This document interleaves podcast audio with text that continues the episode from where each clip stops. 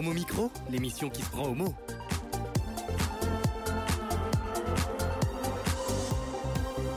Homo Micro avec Brahim Balk. Où que vous soyez, bonjour ou bonsoir, merci de rejoindre l'émission qui se prend au mot. L'émission LGBT plus euh, vous, carnet rose, ce soir au micro. L'équipe s'agrandit. Nous avons le plaisir d'accueillir Annabelle qui rejoint notre équipe pour vous proposer une nouvelle chronique. Annabelle, bonsoir, comment ça va? Ça va, bonsoir Brahim, bonsoir à toutes et tous. Alors, tu peux nous dire un peu de quoi il s'agit? Ta chronique en général, euh, elle va parler de quoi? Elle parlera de quoi? Alors, j'ai le plaisir de rejoindre Homo Micro pour une nouvelle chronique, Santé pour Yel. Régulièrement, je viendrai vous parler de la santé des personnes LGBTQI sous un angle pédagogique et sans tabou. Bien, une nouvelle femme euh, parmi nous, ça fait vraiment euh, plaisir. Merci euh, Annabelle. Un revenant, on va dire, quelqu'un qui a voyagé euh, pendant deux bons mois et demi, même jusqu'à trois mois. Oui, non, hein non, deux mois et demi. Un revenant, mais pas un fantôme. hein. Ouais. Euh. Tu étais à Mayotte et tu as quitté donc. euh, J'ai tu as beaucoup échappé. Belle. Oui, Ouais. j'ai échappé au, euh, à l'alerte cyclonique d'hier, euh, voilà, qui, qui a viré sur Madagascar, qui n'a pas besoin de ça puisque c'est déjà un pays très très en difficulté et bon, il peut y avoir des vents à 200 à l'heure. Alors, bon, Tu as beaucoup lu, tu disais. j'ai beaucoup lu, oui, et j'ai essayé de ne pas lire que de la littérature gay. Euh, j'ai lu une magnifique biographie d'un personnage que j'ai découvert qui s'appelle Condorcet par euh, Elisabeth et Robert Badinter. J'ai trouvé ça passionnant et voilà, j'ai lu des choses qui n'étaient pas des chefs-d'œuvre, mais euh, mais ça a été voilà le la lecture, le, les bains, le sexe. Ah, le sexe quand même. Beaucoup, oui. Mais Ah bon oui. C'est pour ça que je conseillerais à notre ami gendarme peut-être euh, de demander sa mutation qui est là dans la, dans la salle. Peut-être pour Mayotte et les. Comores. Un jour, tu nous en feras une, une chronique, je suis sûr. Le sexe, il ne connaît plus, c'est notre ami Nicolas. Il ne pratique plus aussi. Bon. Nicolas, bonsoir. Ça, c'est les, Ah, c'est les lancements de Brahim, ça. C'est les lancements les jours de grève. Oui, exactement. Alors justement, quel est le thème de ta chronique ce soir L'actu? Eh bien, euh, ce soir, vive la grève. Ouais. Vive la grève. Tu le penses vraiment? Ah oui. Brahim a mis deux ouais, heures et demie pour venir et tu oses dire Je- ça? Je, je m'en fous. Mais bon, il faut aussi. Je vais vous expliquer pourquoi il, est, il est bien que Brahim ait mis deux heures et demie pour venir ici. Ça va être aussi intéressant tout à l'heure euh, en, euh, en fin d'émission normalement. En attendant aussi Valérie Beau qui va nous, qui va nous rejoindre. Quand même le thème de ta chronique. Alors le- la semaine dernière, nous avons parlé d'un sujet assez brûlant qui mérite qu'on revienne dessus, euh, Annabelle. Oui, tout à fait. On va poursuivre le sujet de la lutte contre le sida qui a été abordé la semaine dernière. On va l'aborder avec des questions sous la forme de. bah, des questions qu'on n'ose pas toujours se poser sur le sida et le VIH. Ce Voilà. sera tout à l'heure après euh, Eric. Nous sommes aussi avec notre réalisateur euh, bien-aimé, Antoine, qui est juste euh, du côté de la vitrine, qui réalise l'émission sur 106.3 en fréquence Paris pluriel, mais aussi nos podcasts et qui communique énormément sur les différents réseaux sociaux. Grâce à lui, l'émission, eh bien, au niveau de euh, ça n'arrête pas de grimper un jour. On finira par vous donner les chiffres, euh, qui sait, peut-être euh, à la rentrée de, janvier en 2020. On démarre donc par ce livre que nous attendons tous, Eric. Il s'agit de. Querelle de Kevin Lambert, un roman euh, canadien publié par une maison française qui s'appelle Le Nouvel Attila. Bon, alors, je veux pas, euh, euh, je veux pas, euh, dire, dénoncer les, amis, mais en, en attendant l'émission, euh, quand j'ai montré le livre à notre ami Nicolas, qui est pourtant un poste important dans une très grande euh, institution de la République, Ni- Nicolas en prend plein la gueule depuis le début de l'émission. hein. Ah oui, c'est le truc de, je sais pas, euh, Jean Genet, etc. Bon. Alors, certes, tu as raison. euh, il y a eu un querelle de Brest, un roman de Jean Genet, très sulfureux pour l'époque, dans les années 50, qui est devenu un film de Fassbinder. Voilà, où euh, une sorte d'être irrésistible voilà, attire tout le monde, les hommes, les femmes, et n'aime personne. Enfin, voilà, ce, personnage, ça se termine d'ailleurs assez dramatiquement pour lui. Alors, c'est vrai que c'est un peu bizarre d'appeler ce roman Querelle. Bon, quand on tourne la page, on voit qu'il y a un sous-titre, c'est fiction syndicale. Alors là, on se dit, mais bon, Alors, si j'ai euh, emporté ce livre à Mayotte, c'est que juste avant de partir, fin septembre, Le Monde et Télérama, qui sont quand même, euh, on aime, on n'aime pas, mais euh, qui mettent en avant des livres qui sont considérés comme bons ou très bons, euh, le Monde a fait ses deux premières pages sur euh, ce livre. Euh, C'est un jeune homme de 26 ans, Kevin Lambert, plutôt beau garçon. Et Télérama a fait euh, un excellent article. Donc, évidemment, euh, quand on lit ce livre, euh, on s'attend à quelque chose de, très très fort. Et euh, c'est vrai qu'il faudrait parfois ne pas lire les critiques euh, avant, juste avoir envie de le lire. Et euh, alors, euh, qui dit querelle dit, et fiction syndicale, dit euh, homosexualité. Querelle, en effet, c'est l'allusion à Jean Genet. Et le livre commence comme ceci. euh, Le temps de trouver la page. Ils Oui. sont beaux, tous les garçons qui entrent dans la chambre de querelle, qui font la queue pour se faire enculer. Il les enfile sur un collier, le beau collier de jeune garçon qu'il porte à son cou, comme nos prêtres portent leur chapelet ou nos patronnes leur collier de perles. Querelle aime les petits garçons, les garçons sages de bonne famille, et les mauvais garçons qui rôdent devant les portes de la prison le soir quand quand on libère pour la fin de semaine les détenus assoiffés de peau glabre et de fesses rondes, et que les garçons vont défiler près des grillages vers les voitures du parking qui les emmènent bien vite au premier motel sur la route. Querelle manque de mots pour décrire le plaisir fou qu'il prend à les déshabiller, ces petits soumis d'amour, à retirer chaque morceau de vêtement de leur corps frêle. Ils ont 16, 17, 19, 21 ans, Brahim parfois. La jeune chair est fruitée et la peau bien tendue. À 25 ans et moins, comme il l'exige dans son profil Grinder. Il la mord de ses dents pointues, le visage entre les cuisses, les pousse sur le ventre, les retient doucement en passant sa langue sur leurs trous serrés et suppliants. Alors évidemment, un roman qui commence comme ça, la barre, si je puis dire, est Ah oui. très très très haute. Ouais, ouais, ouais. Euh, alors, on voit qu'il y a une certaine crudité. hein. On appelle un, un chat un chat. Euh, et puis de la poésie aussi. Alors après, évidemment, euh, le livre, c'est pas 300 pages sur, euh, de, ce, de ce tonneau, euh, va se greffer euh, en fait une histoire sociale très rude, hein, fiction syndicale. On est au Québec, euh, au bord d'un grand lac, euh, dans une entreprise euh, qui euh, transforme le bois. hein. c'est un endroit très boisé et on est querelle est très vite pris dans une grave, une grosse grève, voilà. Euh, et euh, cette grève, elle va, euh, elle va nous permettre de, de tâter, si je puis dire, le pouls d'une société, voilà, très dure, où les conflits peuvent aller très loin. Si on se souvient du querelle de, de Fassbinder, on, comprendra vers où on va. Alors, il y a cet être rayonnant qui a une sexualité insolente, qui attire, comme je crois que c'est Hamelin qui attirait avec sa flûte tous les enfants euh, qui le suivaient. Euh, il y a d'autres passages comme ça très forts. Euh, c'est l'homosexualité absolument rayonnante, mais elle pourrait finir par déplaire à un certain nombre de gens, surtout dans le contexte exacerbé d'une grève qui dure et qui se passe mal. Il y a aussi, parallèlement à, ce querelle, un groupe de trois jeunes, voilà, qui vivent une homosexualité complètement hard. Euh, c'est des garçons un peu euh, asociaux. Euh, là aussi, on a droit à des, scènes et des descriptions assez, assez fortes. Et si vous voulez, ce qui peut perturber un petit peu au début, c'est cette alternance entre description d'une vie sexuelle rayonnante et quasi irréelle quand même, hein, ça, ça nous fait tous un peu rêver, euh, et puis euh, la réalité qui, elle, fait beaucoup moins rêver et qui nous ramène sur Terre.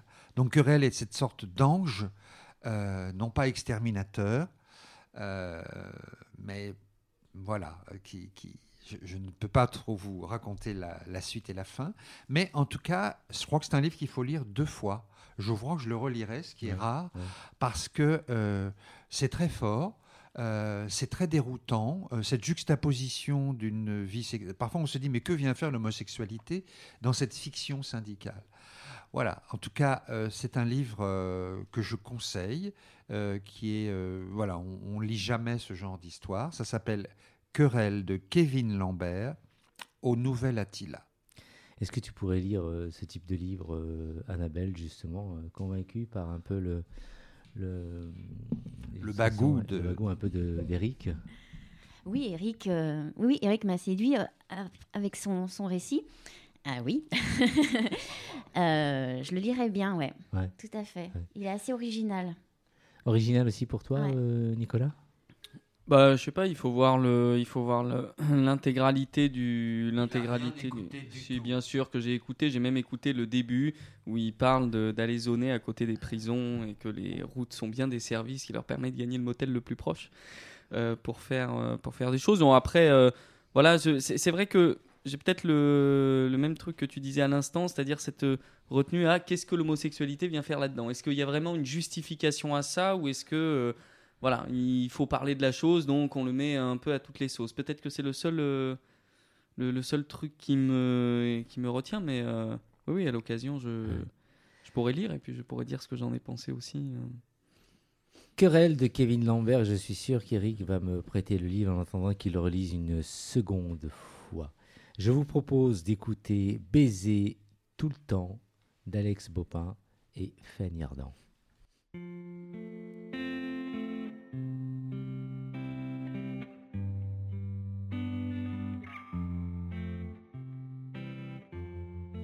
Ne me parle pas. Tu n'es pas à vendre. La vie que tu as, je veux pas l'entendre. On sait d'où on vient. Tous ces morts qu'on traîne rangés avec soin. Mais c'est pas la peine de me parler de. Je n'écoute rien. Dis soyons sérieux.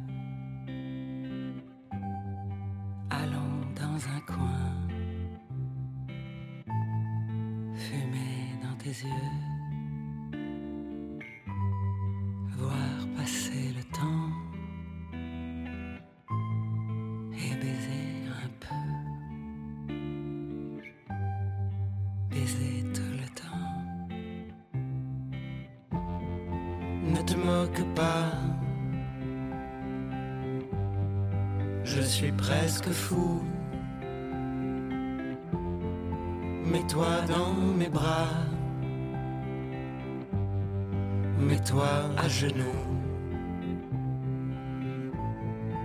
Et bien ça en tête.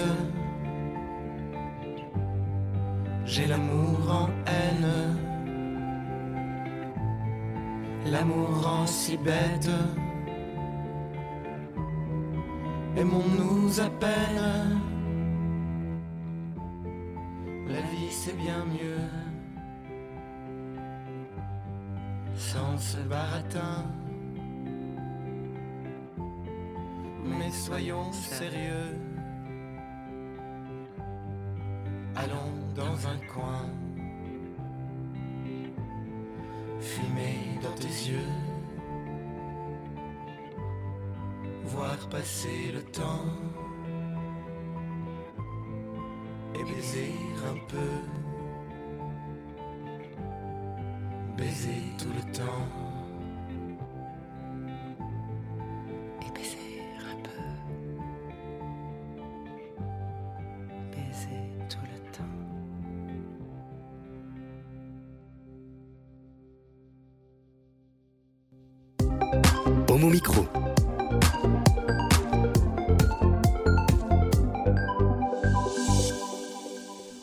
Toujours avec euh, Nicolas Rividi, euh, Eric Garnier, qui est toujours avec, là, avec, qui est toujours avec nous pardon, et qui va plus nous quitter, euh, j'espère, euh, En attendant euh, Valérie Beau qui va nous rejoindre. Valérie Beau, pour tout vous dire, elle est dans un taxi. hein.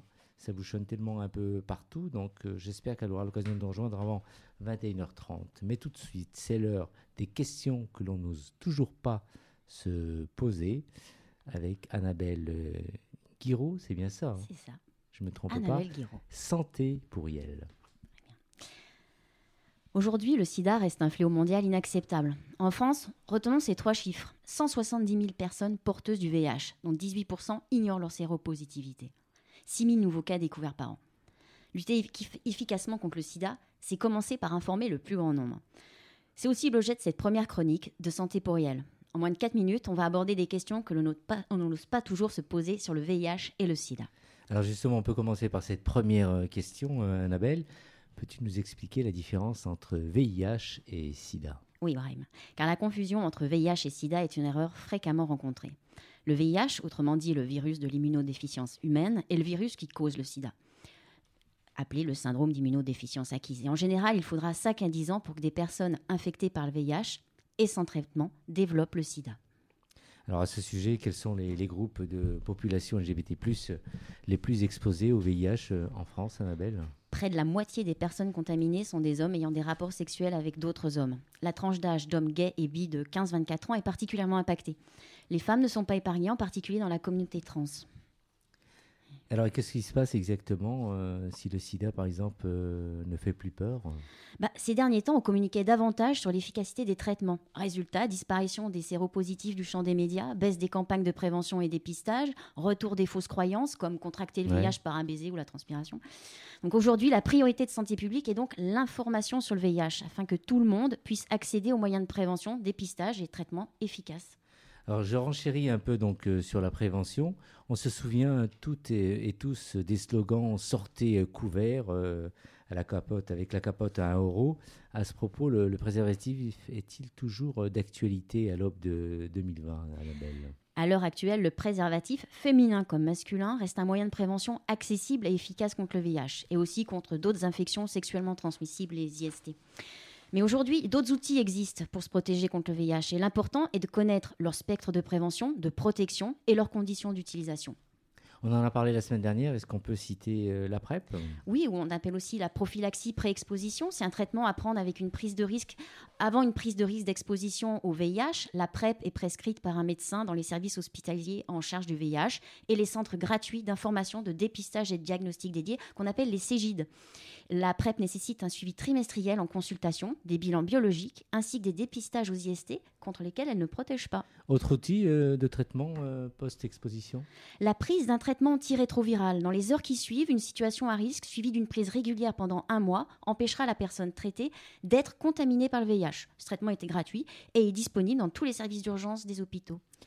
Enfin, est-ce qu'on peut parler de la situation des, des personnes vivant avec le, le VIH, Annabelle? Et si ces personnes sont porteuses du VIH, suivent un traitement régulier antirétroviral depuis quelques mois, leur charge virale est durablement indétectable. Elles ne transmettront pas le VIH à leur partenaire. À noter que le traitement antirétroviral reste un médicament, donc pouvant potentiellement induire des effets secondaires.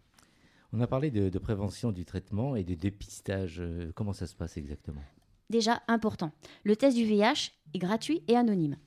On peut s'adresser à son médecin traitant qui prescrira un test VIH ou aller directement dans un établissement où l'on peut recevoir des conseils sur le VIH. On peut citer l'hôpital, le planning familial, l'association locale de dépistage ou les centres locaux CEGID qu'on a cités précédemment. Et en cas de test positif, l'avantage c'est qu'on peut bénéficier d'un accompagnement et d'un traitement adapté. Je te laisse le mot de la fin, Annabelle, alors SIDAction a besoin de nos dons pour mener des campagnes d'information sur le VIH afin que le plus grand nombre puisse s'en prémunir. Avec 30 euros, SIDAction finance le dépistage de 50 personnes. 45 euros, 100 personnes sont sensibilisées au risque du sida. Pour donner, c'est très simple, en ligne www.sidaction.net ou au 92 210. Alors, vous retrouvez toutes les informations utiles et pratiques de cette chronique sur la page Facebook, Instagram et Twitter d'Homo Micro. Merci Annabelle pour cette première chronique de santé pour, euh, pour Yel. Nicolas, tu voulais ajouter sans doute? Euh, pas ajouté, c'était super bien en fait. Ouais. Non, non, mais c'est- c'est c'est- c'est con, mais euh, le... on doit souvent repartir de la base en fait. Les gens ignorent plein de choses. Effectivement. Donc il faut euh, répéter, Répéter, la base de la répéter, pédagogie. répéter, Ouais, ouais. répéter. Ça Et mé- c'est comme ça que méritait ça vient. effectivement de le rappeler. Donc, on a fait une émission la, la semaine dernière grâce aux invités de notre ami euh, Antoine. Merci vraiment pour cette première et, et cette voix féminine euh, qui nous Merci, manque toujours un peu de temps parmi nous. hein. Bienvenue, merci. Merci beaucoup. Et je vous propose de repartir en, en musique et pour euh, vous proposer d'écouter Clara Luciani, Drôle d'époque.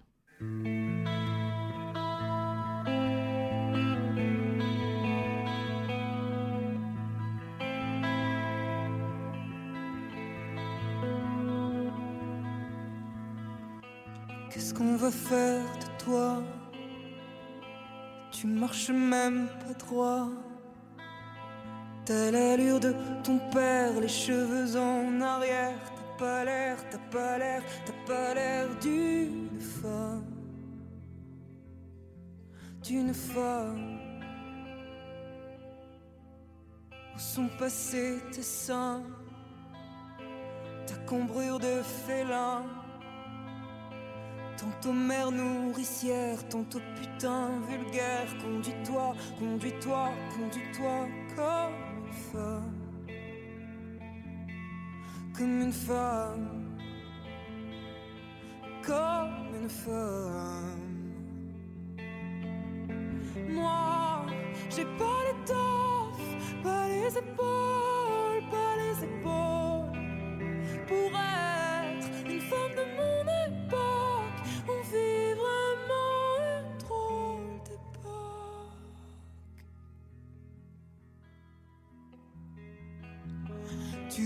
voir en moi ta mère et ta sauveuse. Que je porte ma croix en restant amoureuse. Mais je sais pas, je sais pas, je sais pas être cette femme. Cette femme. Être cette femme. Moi, j'ai pas l'étoffe, pas les épaules,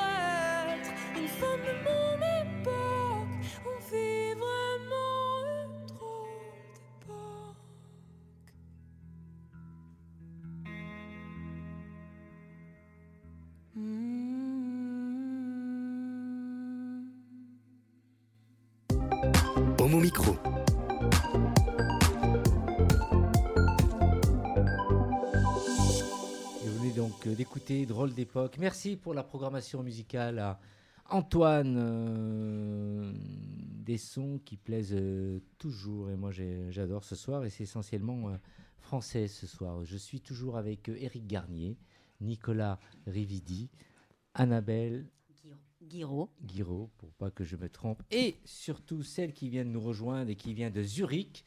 Elle a juste eu le temps de- d'atterrir et de prendre un taxi pour nous rejoindre. Bonsoir, comment ça va Valérie Beau Eh ben, extrêmement bien, très très heureuse d'être avec vous. Ouais, J'arrive pile poil pour ma chronique. exactement. Alors ce soir, j'écris ton nom avec... Alors, je voulais donc ce soir écrire le nom d'Isabelle de Bourbon-Parme. Alors, Isabelle de Bourbon-Parme est une jeune femme aux quatre cultures, espagnole, française, italienne et allemande. C'est la petite fille de Louis XV par sa mère et aussi la petite fille de Philippe V d'Espagne par son père. Elle naît à Madrid en 1741. Elle est élevée à la cour d'Espagne et quitte l'Espagne pour Versailles à l'âge de 8 ans. Elle est accueillie comme une princesse française. C'est la première et unique petite fille du roi qui la trouve d'emblée charmante. Elle reste neuf mois à Versailles. Ensuite, ce sera une jeunesse et adolescence italienne à Parme. Alors, c'est une française philosophe, formée au siècle des Lumières. Elle écrit à 17 ans des audacieuses réflexions sur l'éducation, puis d'autres essais.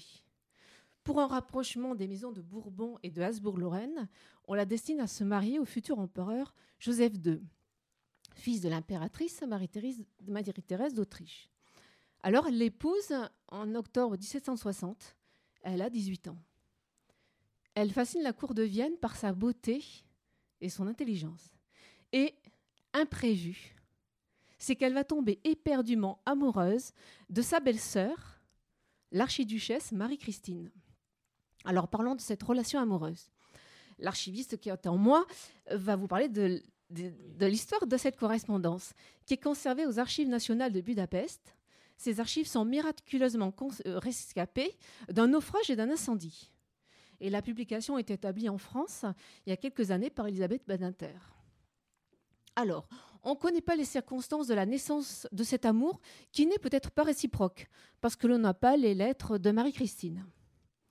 La première lettre donc d'Isabelle à Marie-Christine, elle lui écrit alors que ce sera sa future belle-sœur sans l'avoir rencontrée.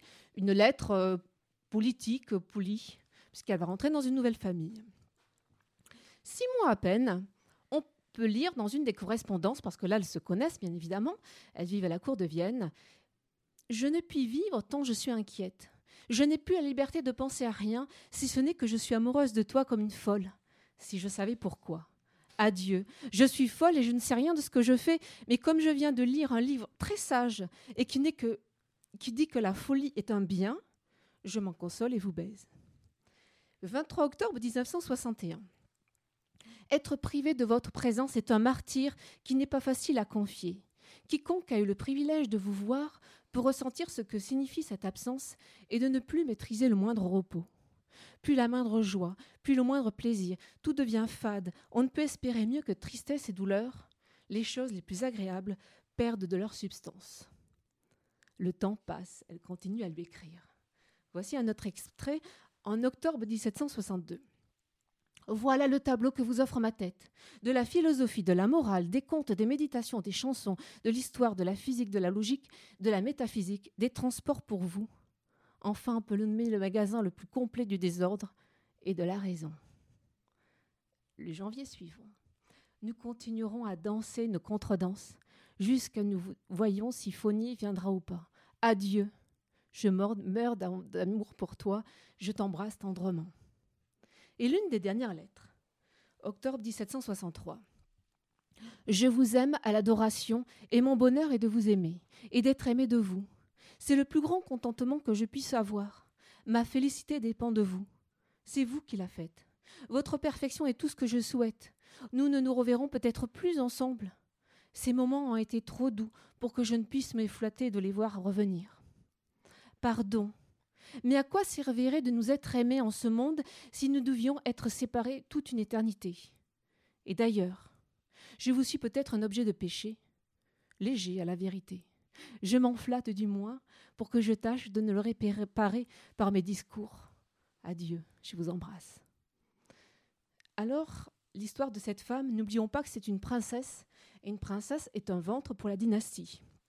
Deux années après son mariage, une première, un premier enfant, Marie-Thérèse. Elle fait une fausse couche l'année suivante, en janvier 1763. Épuisée d'une maigreur extrême, elle est cependant très vite de nouveau enceinte. Isabelle de Bourbon-Parme est prise de fièvre le 18 novembre de cette même année. Les jours suivants, elle accouche d'une petite fille qui meurt quelques minutes après être venue au monde, et cet enfant sera baptisé du prénom, non par hasard, de Marie-Christine. Isabelle meurt deux jours plus tard de la variole. Cette jeune princesse avait 22 ans. Merci, merci. Vraiment, est-ce que vous connaissiez, est-ce que vous saviez autour de cette table Eric?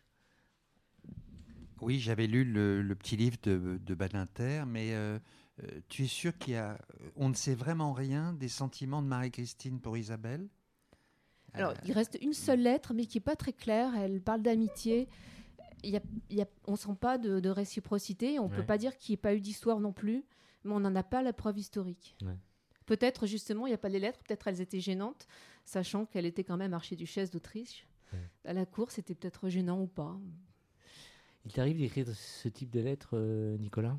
Non, pas du tout. Je m'en suis déjà non. expliqué la Ouais, dernière fois. Déjà, oui. Il va falloir arrêter de me poser cette question systématiquement à Il chaque fois que le sujet revient. Hein. Annabelle? Bah, écoutez, ça donne envie de, de lire le livre, hein, Un amour passionnant, passionné. Valérie et ses bons plans. C'est bien de nous le faire savoir en tout cas, parce que tout ça, ça se perd et on ne sait pas toujours en fait. C'est notre hein. culture qu'on Ouais. méconnaît. Ouais. Eric Mais est-ce qu'à l'époque, quand on, on emploie le mot amour, est-ce qu'on parle de la même chose qu'aujourd'hui? Alors, il parle souvent, elle parle d'amitié, mais là, en l'occurrence, euh, même dans la préface, qui des fois les préfaces historiques euh, mettent les, les- les choses à la baisse. Enfin, c'est tellement enflammé, elle vit pas si elle la voit pas. Même si, c'était une histoire seulement platonique, on va dire, c'est une personne qui prend une place immense dans sa vie, dans sa tête. Parce que j'ai sélectionné une, lettre où elle parle de tout ce qu'il y a dans sa tête, la philosophie. euh, elle écrit des livres en politique, etc. Donc c'est une femme qui manque pas d'occupation, mais la vie s'arrête autour de Marie-Christine. Ta prochaine intervention, euh, tu traiteras de. Tu as déjà. tu Oui, ouais. tout à fait. Je vous inviterai dans le 20e et ce sera sur Rose Valland. Merci, merci à toi euh, Valérie. Je vous propose de repartir en musique pour écouter Juliette Armanet. Je te sens venir. Sans détour et sans atout, voilà j'aimerais faire l'amour toute la nuit, tout le jour. L'amour avec toi, c'est peut-être un peu direct, sans doute un peu incorrect, mais j'aimerais faire l'amour, l'amour avec toi. Sous la pluie, mon cœur roule tout contre ton cœur. Et nos destins s'enroulent, pluie, mon cœur coule tout contre ton cœur. Oui, nos destins s'enroulent, non, n'en aie pas peur. Je te sens venir. Je te sens venir, je te sens venir en moi. Je te sens venir, te sens venir, je te sens venir. En moi. Sans détour, mon amour, dur que ça dure toujours. Toutes les nuits, tous les jours, toujours avec toi. C'est peut-être un peu complexe, sans doute un peu circonflexe, mais je ne veux plus faire l'amour, l'amour qu'avec toi. Sous la pluie, mon cœur roule tout contre ton cœur. Et nos destins s'enroulent, non, n'en aie pas peur. Sous la pluie, mon cœur roule tout contre ton cœur. Oui, nos destins s'enroulent, non, n'en aie pas peur.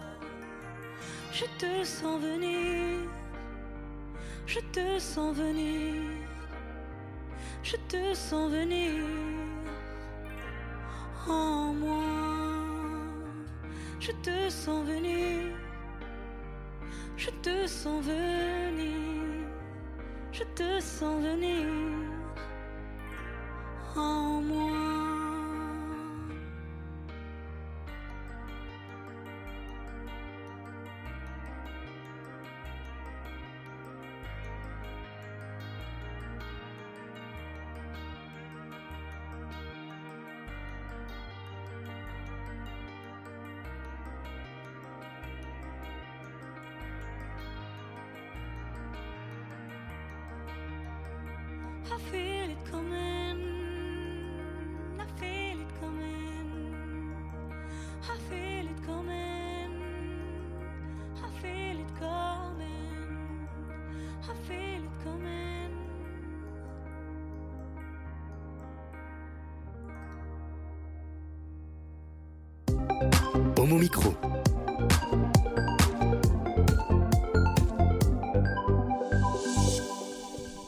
Micro, l'émission qui se prend au mot, c'est le retour avec Annabelle, euh, Valérie, Eric euh, Garnier et tout de suite le plus de l'actu avec euh, Nicolas. Alors Nicolas, on revient ce soir sur la grève qui a démarré le 5 décembre et qui semble partie pour durer, durer. En effet, Brahim, quel plus beau cadeau de Noël qu'un merdier généralisé dans le pays, afin de bien faire comprendre à celles et ceux qui nous dirigent que si les réformes sont évidemment nécessaires, il est impératif de les mener dans le bon sens. Alors, histoire de planter le décor, euh, j'ai découvert ça après avoir annoncé le sujet de ma chronique à Brahim, donc euh, oui, ce n'est pas euh, c'est c'est pas euh, euh, lié mais euh, nous avons découvert avec mes collègues aujourd'hui les simulations de nos retraites. Quand viendra le moment où trop exsangue pour supporter encore les vicissitudes de la vie universitaire l'État dans sa grande bonté nous libérera du travail. Alors cette réforme qui se veut sociale universelle et équitable me retirera donc environ 800 euros par mois de ma future pension. Avec la réforme de la CSG on parlait déjà de plusieurs dizaines d'euros en moins et les retraités d'aujourd'hui tiraient la tronche. Là, on parle de centaines d'euros et ce pour la quasi-totalité des agents de la fonction publique. Ainsi donc, le technicien du CNRS devra se démerder à la retraite avec à peine plus de 1000 euros par mois, une retraite qui arrive à 65 ans au plus tôt. Alors on me rétorquera à juste titre que cette réforme améliore euh, la retraite des agriculteurs, par exemple, et qu'elle instaure un plancher de 1000 euros pour toutes les personnes ayant eu une carrière complète. Mais quelle idée tordue que celle qui consiste à déshabiller les pas riches pour filer des mitaines aux très pauvres. Alors oui, la perspective que ce mouvement s'installe dans la durée me réjouit et plutôt deux fois qu'une. mais enfin, tout de même, est-ce qu'un blocage euh, du pays euh, ne pénalise pas un peu un certain nombre de, travailleuses et de travailleurs qui ne peuvent pas euh, se permettre, par exemple, de, perdre des jours de travail? Alors tout mouvement de révolte a ses victimes collatérales. Le nier participerait aussi d'une forme de violence. De quoi parle-t-on? Il n'est pas question ici d'un don qui serait gracieusement accordé aux plus vieux qui ne travaillent plus. La retraite, c'est un droit. L'argent de la pension vient des travailleurs et des travailleuses et d'eux seuls. Il n'y a pas de largesse, ni de privilèges. Les vrais privilégiés n'en ont rien à faire de la retraite. Prenez un mec comme Tapi. Quand il est sorti de tôle, il a acheté un bateau. Il a acheté un journal. Aujourd'hui, il crèche dans un hôtel particulier en plein Paris. Et n'a pas de compte en banque. Il a 76 ans. Il en parle de sa pension? Non, bien sûr. Et Bettencourt, paix à son âme, vous l'avez déjà entendu parler de sa pension? Vous l'avez le non plus. Elle savait tellement plus quoi foutre de son argent qu'elle en a filé gratos à François-Marie Bagné, qui du coup lui aussi ne parlons plus non plus de sa pension. La retraite, c'est un truc du ventre mou de la société. Celui qui produit la richesse et celui qui doit dépenser tout son salaire pour avoir une vie décente. Et encore, quand celui-ci y pourvoit. La solidarité pour le gouvernement, c'est que celles et ceux qui ont bossé souvent durement toute leur vie n'aient pour perspective que de bouffer des coquillettes à l'eau pendant 20 ou 30 piges.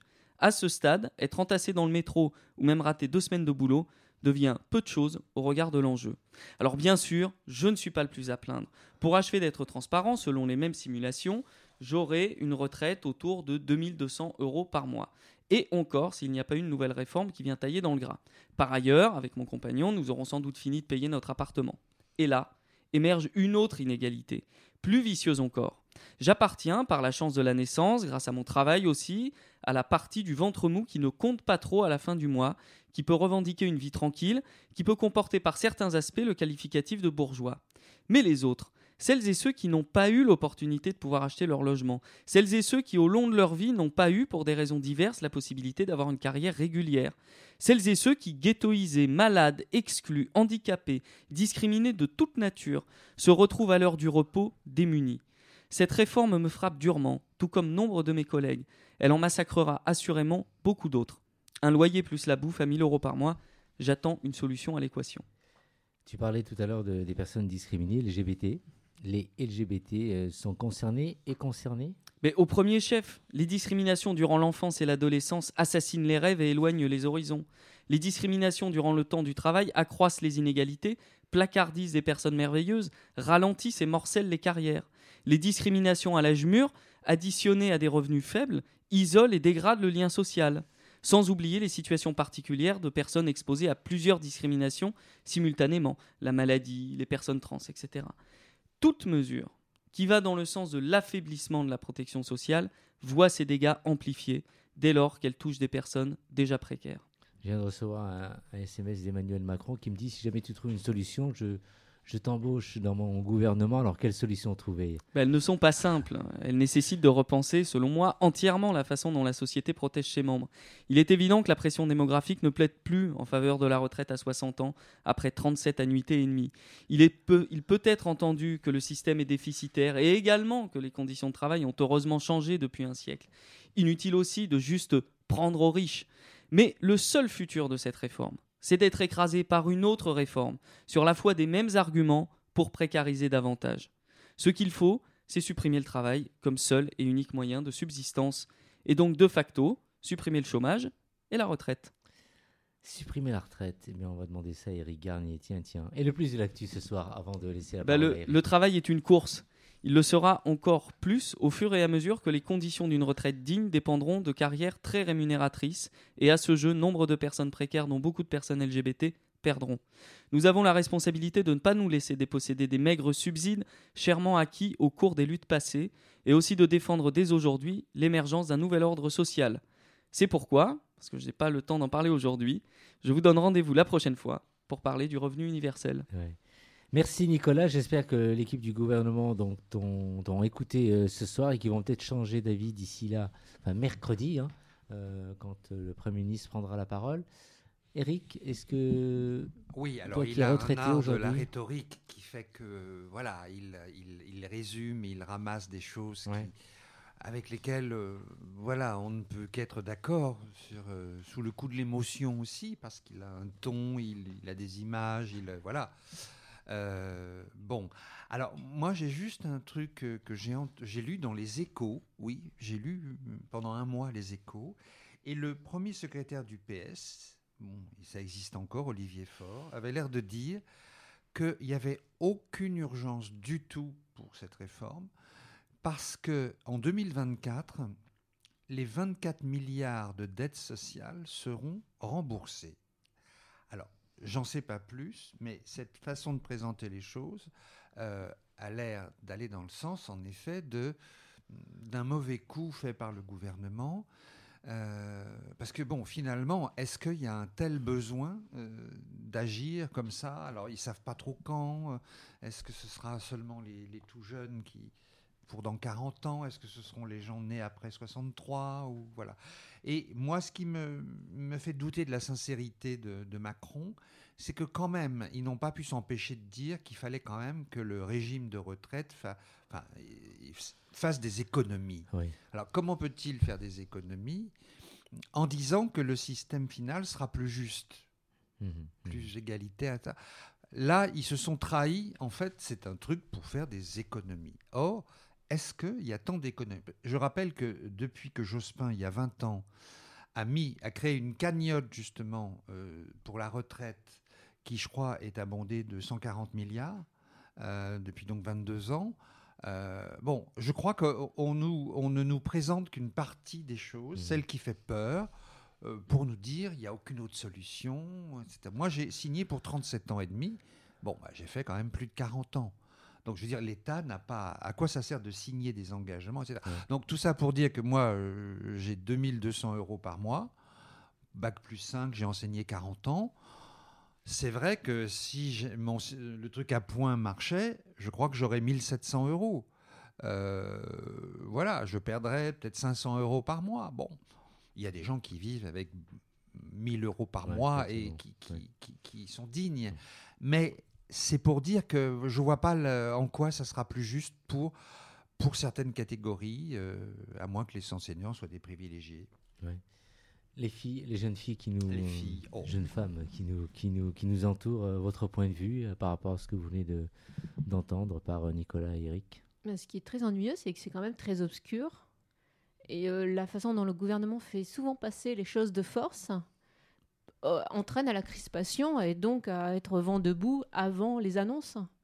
Et donc, effectivement, bon, moi, la, la retraite, c'est quelque chose qui m'angoisse un peu et qui me paraît très lointain. Donc, il serait bien que je m'y intéresse davantage. Je me dis que de toute façon, je risque de travailler beaucoup plus longtemps que je le pense. Euh, donc voilà, mais il faut être très, très, très vigilant. Nicolas, Non, non, après. avant Annabelle Moi, je crains que la situation s'enlise. Euh, parce que c'est assez difficile de généraliser, enfin d'homogénéiser tous ces régimes qu'il y a euh, actuellement. Euh, et moi, je me prépare psychologiquement à ne pas avoir de retraite, voilà, Ouais. c'est sûr. Ouais, ouais. Beaucoup de jeunes disent ça, effectivement. Et, et puis pour rebondir sur ta, sur ta chronique, eh bien, on parlera la semaine prochaine de discrimination LGBT dans le monde de l'entreprise. Donc ça, c'est une parfaite. Transition une parfaite transition. Ouais, tout pour à la fait. semaine prochaine. Nicolas Oui, deux choses. La, première, pour, rebondir sur ce que disait Annabelle à l'instant sur les régimes de différents régimes dits spéciaux, c'est que euh, les, politiques d'aujourd'hui, notamment En Marche, s'imaginent que ça a été pensé par des abrutis. Euh, les régimes spéciaux ne sont pas le fruit d'un caca nerveux, ils sont le fruit d'une longue réflexion qui répondait aussi à un impératif de justice sociale par rapport à certains travaux et métiers qui étaient plus difficiles, et puis aussi par rapport à des niveaux de rémunération durant la carrière qui ne sont pas euh, qui n'étaient pas les mêmes que dans le privé. J'en veux pour preuve la question du, service public. Dans le service public, avant, la retraite était calculée sur les six derniers mois d'activité, parce que c'est là que les salaires étaient les plus hauts. Pourquoi c'était calculé sur les six derniers mois d'activité? Pour compenser des rémunérations de carrière globale qui étaient nettement inférieures à celles que pouvait, proposer le secteur privé pour des diplômes et des métiers équivalents. Ça, c'est la première chose. La deuxième, c'est que euh, moi, je suis pas un révolutionnaire dans l'âme des réformes de retraite, euh, il y en a plein qui sont passées depuis que je suis dans le monde professionnel, je me suis jamais élevé contre. Là, ce qui m'ennuie particulièrement, c'est que pour justifier cette réforme, on explique que certains Français et certaines Françaises seraient des privilégiés au titre de ces avantages que je viens de citer qui en fait n'en sont pas, Mhm. qui sont des remises à niveau par rapport à des situations qui sont moins intéressantes que euh, celles qu'on peut avoir. Alors, jusqu'à présent, on nous disait, je ne vois pas de quoi vous vous plaignez, vous avez la sécurité de l'emploi. Le problème, c'est que rognage après rognage, sachant que le point d'indice, accessoirement, n'a pas été revalorisé depuis plus de 10 ans, rognage après rognage, la sécurité de l'emploi, ça ne devient plus un avantage. Ça devient le dernier bastillon que l'on peut revendiquer dans une situation qui se dégrade d'année en année. Mhm. On pourrait donc euh, débattre pendant des heures et des heures, tellement que c'est passionnant, mais on va poursuivre et terminer cette émission.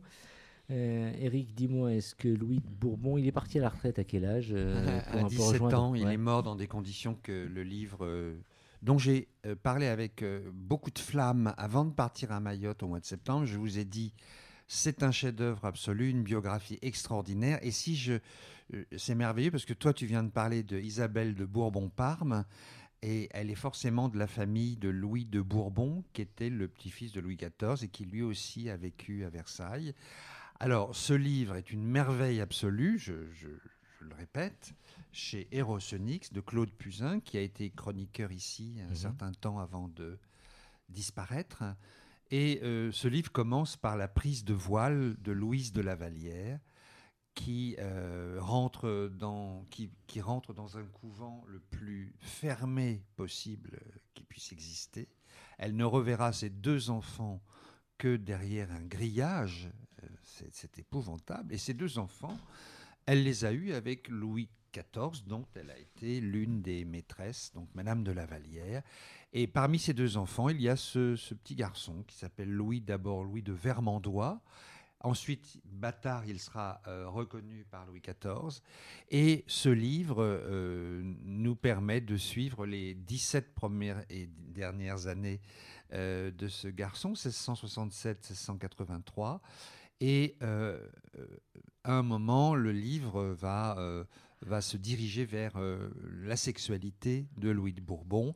Et là, ça devient pour nous, peut-être plus particulièrement, particulièrement délicieux, étonnant, croustillant, et en même temps, on ne peut, on va très vite être rattrapé par le, oui, le, drame que va vivre euh, ce jeune homme qui va mourir quand même à euh, 16 ans.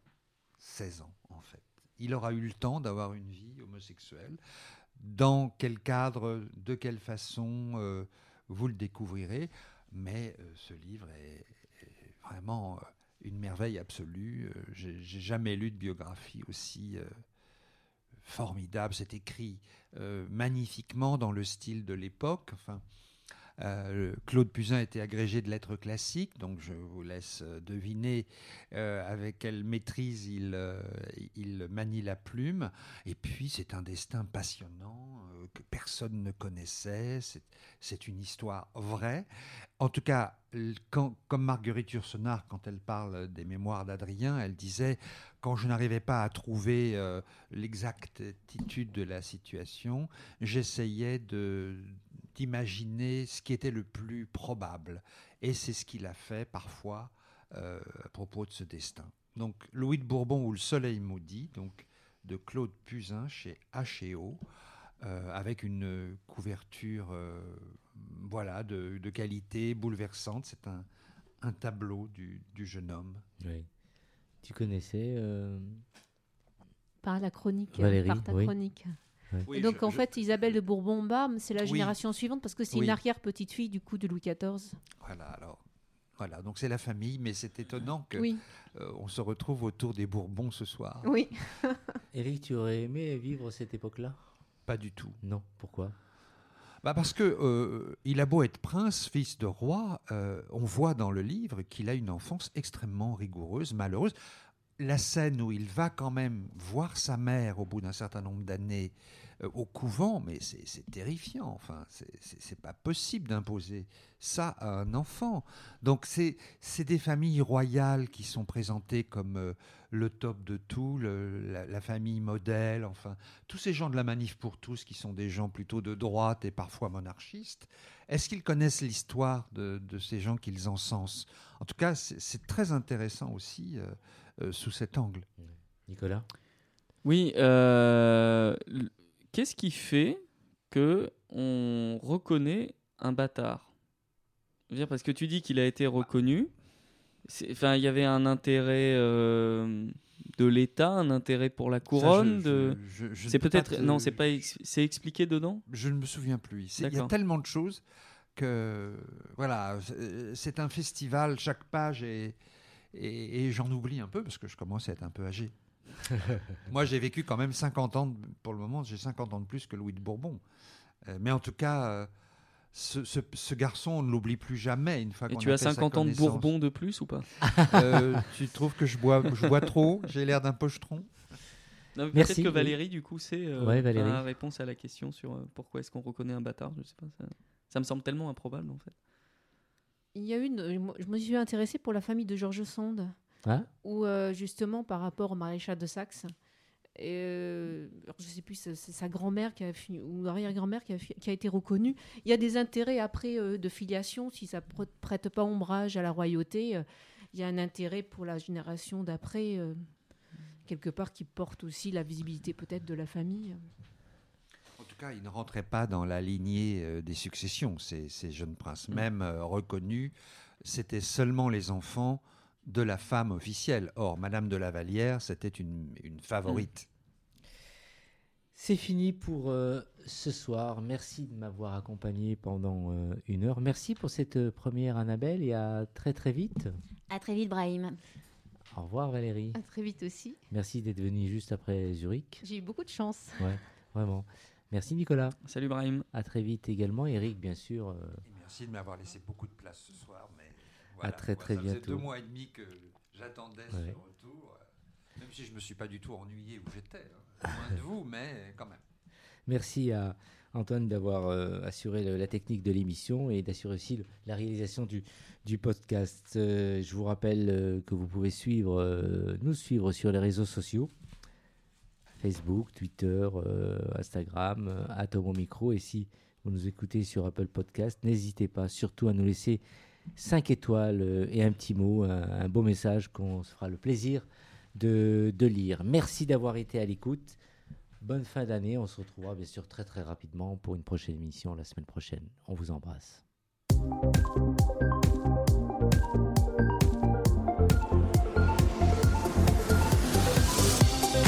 Homo Micro, l'émission qui se prend au mot.